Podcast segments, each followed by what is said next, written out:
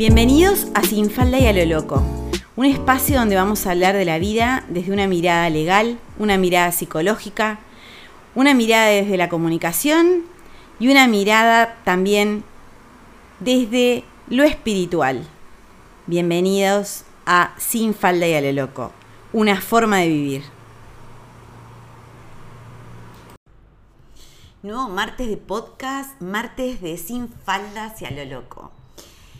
Y hoy quiero hablar de un tema que cuando pensé en el nombre dije, lo que ellos quieren, ¿qué quieren ellos? Porque mm, desde mi lugar de, escuchar, más allá de hacer registros, también de escuchar a otros y sobre todo en los registros con trabajo personal, me pasó de atender a alguien, una mujer de en torno de los 30 años, una profesional eh, muy buena en lo suyo, con un máster en el exterior eh, muy complejo, de, que ha ganado con, una beca, este, una única beca para ese único máster, para ese único puesto y lo ganó. O sea, una mujer con una capacidad intelectual interesante, una preciosa mujer y hablando acerca de los temas que tenían más que ver con el amor, con el corazón, eh, me plantea el, que, bueno, eh, el retorno con una expareja, pero en realidad ese retorno no se estaba dando desde un lugar, eh, bueno, yo siento que es la persona que quiero y me di cuenta, y no, no, en realidad el retorno era porque después de haber estado sola en el mercado un tiempo, se había dado cuenta de que las personas con las que estaba saliendo no querían salir con alguien que tuviera, eh, bueno, que tuviera la vida que ella tenía, ¿no? Eh, una persona que trabajaba, que le iba muy bien, que hacía viajes por trabajo. O sea, algo que, si lo vemos en un hombre, lo más normal del mundo, pero que ella decía que le, encontraba que se asustaban y se iban. Cuando ella planteaba también lo que quería a nivel de su futuro laboral, que, a ver, esta persona en particular, el lugar de la familia y de crear una familia era muy importante. No es que no estamos hablando de una workaholic que lo mío es trabajo, trabajo, trabajo y nada más y únicamente y olvídate de lo demás. No, no. Alguien que con todo el deseo de crear una familia y estar para esa familia, pero que introducía la variable de para mí es importante mi profesión y no pienso dejar de trabajar y no, o no pienso mm, eh, reducir mis posibilidades para dedicarme a ser únicamente madre y ama de casa, sino que quiero llevar adelante las dos cosas. Y parece que eso generaba un problema. Hablando con otras personas, alguien me dijo, esto ya en un registro, eh, hablando del tema de la pareja, me dice, porque estoy sobrecalificada. También, una profesional con una vida independiente, etcétera, etcétera. Y, nos rimos mucho porque el, término sobrecalificada en general tiene que ver cuando uno manda un currículum eh, y cuántas veces uno escuchó, no, pa, está sobrecalificada para este trabajo. O sea, sos, demasiado, ¿no? Tenés, no sé, demasiadas, demasiadas cosas. sos, no sé, profesional, esto, aquello, este trabajo es poco para vos. Y bueno, el sobrecalificada en el amor parece que es que mm, funcionar de una determinada manera vivir, sentir, crear desde un determinado lugar, eh, también implica una sobrecalificación. Y esto, ya que estamos, lo uno, no sé cómo, pero vieron cómo funciona, con mm, dos cosas. Una que es hace unos años ya, pero no, nunca me lo olvidé, em, me, fui a hacer eh, algo de numerología con un hombre que me habían recomendado profusamente eh, varias personas distintas, este, que bueno, que incluso tenía una academia y enseñaba X cosa, acá en Montevideo. Y, y bueno, y yo me acuerdo que fui, fui, esa persona, además, ¿vieron lo que son las causalidades de la vida? Cuando alguien te llega por varios lugares. Yo estaba saliendo con sentadillas. Voy a poner un poquito de, de, eh, back a esto, porque si no, no van a saber quién es sentadillas. Sentadilla fue alguien con, que, con quien salí que en un momento dado me miró el culo y me dijo, ¿a vos nunca se te ocurrió hacer sentadillas? Pero lo peor no fue eso, lo peor es que fui y las hice, razón por la que me hice pelota el ciático, así que al sentadillas le tengo que agradecer que el, viaje que hice eh, a Escocia fue con, el ciático totalmente mm, escorado, ¿no? Este, fajada, eh, medicada, todo. Pero lo hice igual, sentadillas. La cuestión que el sentadillas era amigo del numerólogo este. Es más, estudiaba en la misma academia. Se chupaban las medias mucho entre ellos. ¿Viste, esos tipos que se puto, ay, sí, porque es tan espectacular y este otro también, Una cosa bárbara. Bueno, la cuestión que yo saco fecha con el numerólogo y ese mismo día el sentadillas me deja tirada. O sea, e, ese día me dejó tirada. Al otro, creo que fue que me dejó por WhatsApp.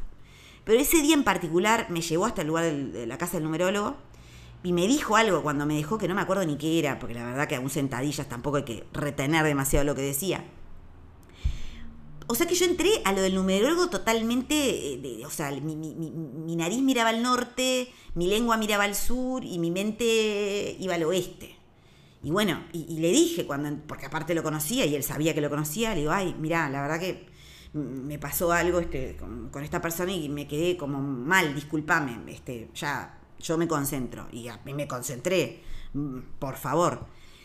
Empezamos chiqui, chiqui, chiqui, y en un momento, este sujeto me dice, bueno, a ver, con todas estas letras que tenés y números, etcétera, tenés un carácter muy avasallante, tenés una forma. A vos de repente te funcionaría más hacerte la idiota.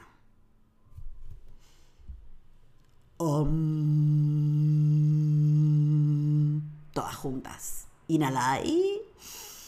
Exhalai. Hacete la idiota. Bien.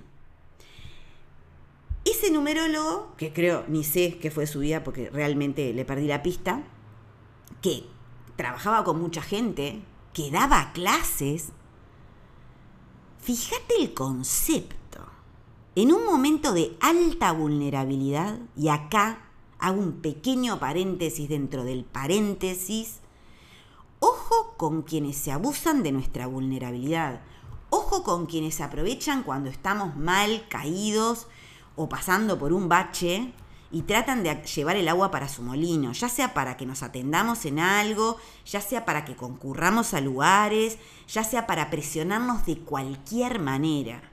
Las que me siguen hace años saben que jamás van a recibir un mail mío exhortándolas a atenderse, jamás van a ver que su, celular se utilizó para algo de, de publicidad, jamás. Hay algo que se llama respeto. Jamás voy a vender mis bases de datos, jamás. ¿Por qué? Porque así funciono. Y respetar la vulnerabilidad del otro también es darse cuenta cuando no están respetando la nuestra. Y este motherfucker lo que hizo en ese momento, aparte de que de hecha pelota, fue decir algo que iba contra mi ser esencial en todo. Porque vos le podés plantear a la persona, no sé, que haga terapia, que haga caminos de evolución, que piense un poquito cómo se maneja en la vida, que se fije si no tiene que agregar herramientas, conocerse un poco mejor, evaluar, pa, Pero decirle que se haga la idiota es una defenestración del ser esencial del otro. Es decirle que para que funcione, para que tenga parejas, etcétera, etcétera, te tenés que hacerle idiota. ¿Qué quieren los tipos? Pregunto yo, empezando por el numerólogo y siguiendo por el sentadillas. Pelotudas que vayamos a hacer sentadillas, y me incluyo porque alguien nos dijo que no te haría bien para el culo, en vez de agarrar y decirle, pero ¿por qué no les haces vos, pedazo de batracio? ¿Entienden? O queremos personas que digan, sí, la mina tiene un carácter fuerte y me lo banco. ¿Sabes por qué? Porque si tiene un carácter fuerte, por algo será. Si va para adelante, por algo será. Y tengo dos opciones. O la admiro, la quiero, o no la trato y me voy. Pero no la agredo. Y decirle a alguien que se haga la idiota es una agresión en toda línea. Entonces, esto también es por los mensajes subliminales que recibimos, pero no solo de hombres. No, no, no, no, no, no, no, no, porque sería muy injusto que me quedara ahí. Los mensajes esos vienen de parte de mujeres también todo el tiempo. Todo el tiempo. Y me acuerdo de que la abuela de mi hija, cuando mi hija tenía 8 años, habían salido a andar en bicicleta. Y en esa ida a andar en bicicleta, mi hija se ve que, no sé, se había enojado o estaba protestando por algo. Em, y empezó a protestar. Y la abuela le dice, ay, fulanita, si seguís así no te vas a casar nunca.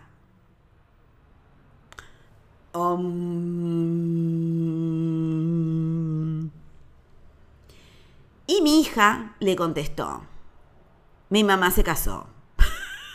Tremendo. Bueno, en fin, se casó y se volvió a casar dos veces más. Pero más allá de eso, a lo que voy es que esos mensajes nos recorren desde que somos niñas. Y después cuando nos vamos a ser adultas se refuerzan. Yo, no sé, bueno, de mi suegra, ojo, de esa suegra que yo siempre digo que fue la que, una de las que más quise, porque los años que estuve casada, que fueron muchos, eh, fue muy buena, para mí fue muy buena conmigo. Me acuerdo que en un momento yo no, no quería tener un segundo hijo, gracias Señor, porque me iluminé pero no por el tema del segundo hijo, sino porque cuando vos estás en un vínculo en el cual no, no hay futuro porque no te pareces, o sea, no tengas más hijos, Juana, salí de ahí, o, bueno, cortar la bocha, pero digo, si seguimos sumando hijos, eh, la cosa se va a complicar. Entonces me acuerdo que me dice, eh, porque mi hijo quiere tener más hijos. Y yo le dije, conmigo no va a ser, porque yo no quiero tener hijos, más hijos. Y un hijo es algo demasiado importante como para tenerlo porque otro quiera que lo tengas. O sea, ¿qué nos pasa como país? Cuando uno tiene un hijo es una cosa para toda la vida, con suerte. Si nos dejan. Y si no nos dejan, también es para toda la vida, porque nos vaya como nos vaya, es algo que queda en el alma incrustado. Un hijo no. No es algo. Es, es, es un acto de amor supremo desde todo punto de vista, no se hace para conformar a nadie. No se hace para conformar a nadie. Entonces, ese atravesamiento de pequeñas violentaciones hace que una, cuando empieza a funcionar, como le pasa a esta chica tan joven, como le pasa a esta otra muchacha que me decía lo de estoy sobrecalificada, que tiene mi edad, como le pasa a tantas mujeres espectaculares que empezaron a darse cuenta que estar con un tipo no es el único fin en la vida y que en general tiene que ver con que ya hemos pasado por determinados lugares. Hay otra tranquilidad cuando vos ya estuviste en pareja, cuando vos hay cosas que ya las viviste. Entonces llega un momento que decís, si, si voy a dar el tour, lo voy a dar en una buena compañía, no me voy a subir en un, en un, en un ómnibus que no tenga un, eh, que tenga todos los asientos rotos, que esté todo podrido, que las ruedas se le salgan. No, voy a tratar de dar el, tour confortablemente, sintiéndome bien, con buena compañía. Entonces empezamos a elegir porque nos valoramos más. Y cuando empezamos a elegir, obviamente, ya no nos quedamos con cualquiera. Y parece que nunca surge esa persona que sentimos, que, que tenemos una idea de cómo queremos que, en qué queremos que calce. Y esto, como cuando hablábamos en la vez anterior del trabajo, también es un tema de perseverancia. Perseverar en creer que merecemos y esperar a que suceda lo que merecemos.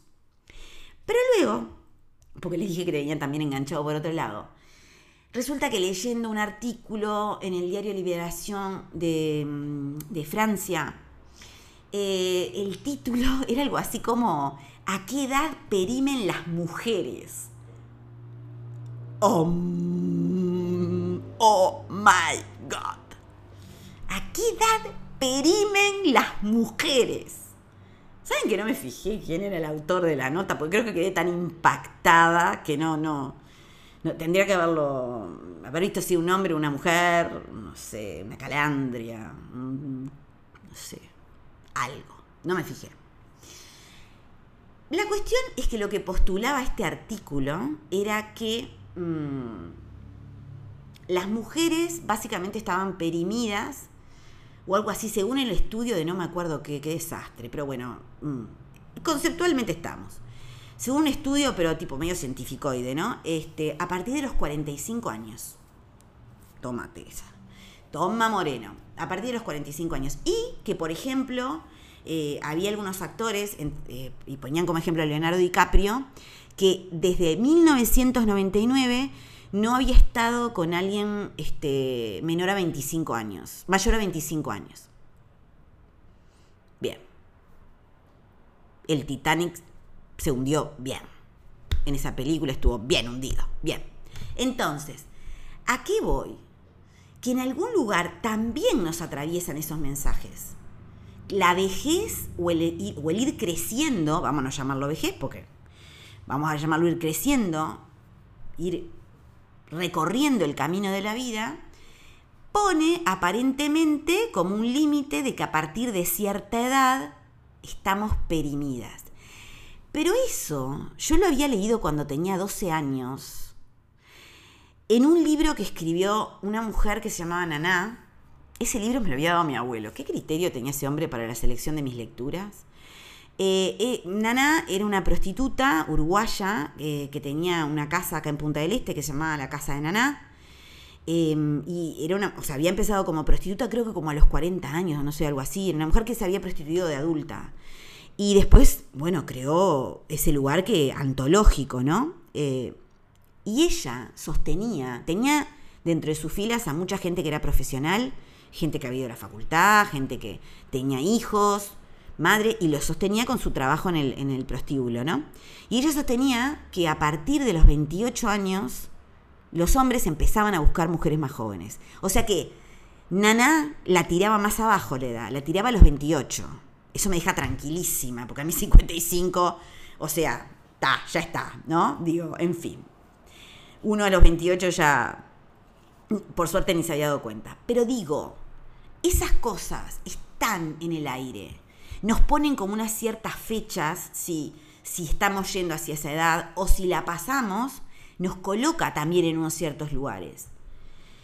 Entonces, yo en realidad me preguntaba, al pensar en ese título de lo que ellos quieren, que si ellos necesitan y quieren una persona que se haga la idiota, un cuerpo que sea como el de alguien menor a 28 o 25 años, o que sienten que una mujer está vieja o perimida después de los 45, 55, ay, les voy a contar una, les voy a contar una que no me quiero olvidar, pero ya vuelvo con eso, completo esta idea. Claramente, se nos reduce muchísimo el ámbito de, de, personas con las que podemos estar, porque toda persona que tenga ese ideario en su cabeza, si nosotras nos queremos un poco, no existen y tampoco nos van a ver directamente porque no formamos parte de lo que ellos quieren. Entonces, ahí entra la parte del quererse mucho y de tener una fe descomunal en que haya ellos, como hay ellas, que piensan de tantas maneras diferentes, que son un colectivo que no son tan minimalista, ¿no? Porque nosotras con ellos no somos así. A nosotras nos gustan las panzas, a nosotras nos gustan los tipos veteranos, a nosotros digo, somos mucho más eclécticas, ¿no? Este, nos fumamos de repente un boludo que no tiene dos, dos, dos patos en fila. Y le vemos méritos, y los sostenemos, y los mantenemos, y los acompañamos, y les damos ánimo. ¡Qué boludas, mi Dios! Bueno, en fin, uno va creciendo. Pero quien esté libre de pecado que arroje la primera piedra. Quien no haya hecho algo de todo esto, felicitaciones. Todas creo que hemos pasado por ahí. Hashtag nunca estamos solas. Hashtag ni locas ni rayadas.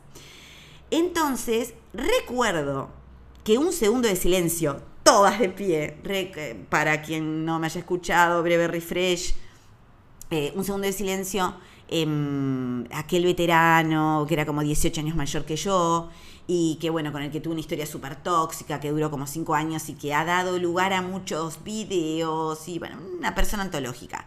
Bueno, un segundo de silencio.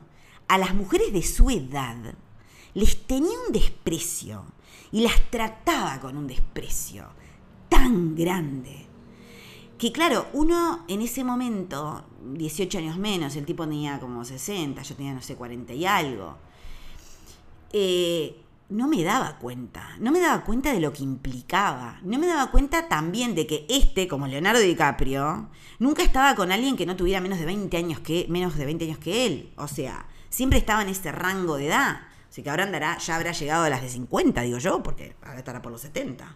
Más, de 70. Opa, llegó a las de 50. Eh, con suerte. Entonces, ¿a qué voy? Que de alguna manera esos mensajes tan agresivos, tan tremendamente duros, que, que, están como normalizados, porque normalizamos esas violencias. Normalizamos la violencia pero ojo, y acá por eso lo hago más amplio y puse tantos ejemplos que abarcan toda la franja etaria. A veces creemos que eso nos va a pasar cuando lleguemos a una cierta edad, pero resulta que es mucho más amplio. Resulta que podés tener 26, 27, 28, 30 como esta chiquilina. Y tenés que estar fingiendo ser la que no sos para que te acepten. O tenés que estar, yo no digo si te gusta hacer gimnasia, pero si no te gusta y te estás matando para que tu cuerpo parezca que no envejece, porque además, si, o sea, si no, aparentemente no tendrías circulación. Yo, que no hago nada, que no muevo un dedo, lo único que hago es caminar. Miro a mucha gente que tiene los tales cuerpos, los tales no sé qué, y que tampoco pasa nada. O sea, no se trata, ya no se trata de cómo estamos físicamente, ni cómo somos mentalmente se trata de que en este momento lo, la sensación que a mí me da es que hay una gran separación entre la construcción de mujeres que venimos haciendo desde los últimos años de una manera muy rápida y exponencial y la no expansión de los hombres en la misma medida y de muchas mujeres también que siguen manteniendo ciertos valores en alto. A ver, lo que gastamos en estética, lo que gastamos en tratamientos, lo que gastamos en, en, un montón de cosas que a lo que, lo que nos ofrecen es el secreto de la eterna juventud, existe y subsiste porque hay consumidoras que pagamos por esa ilusión inexistente. Entonces, hay mucho más que una porroada de hombres que, que, que, piensan algo. Hay todo un sistema que vive gracias a la instalación en nuestra cabeza de que esa realidad de la eterna juventud es lo que nos va a permitir seguir vigentes. Y a mí la vigencia no me la marcan de afuera, la marco yo. La vigencia es cómo vos decidas transcurrir los años de tu vida, pero no cuando estás creciendo y ya tenés más de 40, 45, 50. No, cuando tenés 25, 30, 35 y tomás decisiones sobre tu vida, sobre tu profesión, sobre tu cuerpo, sobre tu maternidad o no maternidad, sobre tu vivir o no en pareja, sobre el estar apuntalando a otros en vez de apuntalarse una, la vigencia está en agenda desde que estamos en la prepa o en la secundaria. Desde ahí, desde que somos niñas. Porque la noción de vigencia, si nos la enseñan que está afuera, nos despegamos por completo de nuestro merecimiento, de nuestra valoración, de nuestra autoestima, para volvernos absolutamente dependientes de lo que nosotros nos devuelvan cuando nos ven. Y en esta cuestión de que estaba leyendo el otro día, creo que esta fue en el país de Madrid, creo que fue ahí, eh, una muchacha, una estadounidense, se había metido en Tinder. Y resulta, 42 años, y parece, y había tenido una cita, y parece ser que cuando llegó el tipo le dijo que era una vieja. Bien, mira mamá sin dientes. O sea, la muchacha había vuelto a la casa y se había vuelto viral. El videíto que subió, no lo vi, vi, vi la nota, pero no el video. El videíto que subió contando lo que le había pasado y la respuesta, las respuestas que había recibido, ¿no? Los, dale para adelante, no desbola, o sea. A lo que voy es, lo que esa muchacha estaba manifestando, un poco como lo que pasó cuando yo conté lo del numerólogo, es alguien me hizo una devolución que me mató, que me dejó mal, que me hizo cuestionarme todo, mi valía, eh, lo que soy en el mundo, todo, un acto gratuito de violencia innecesaria y pedorra. ¡Bah! A lo que voy es, si del otro lado no hay gente que medianamente tenga que ver con un pensamiento medianamente constructivo, pensemos que cuando se nos dice algo, ¿quién nos lo está diciendo?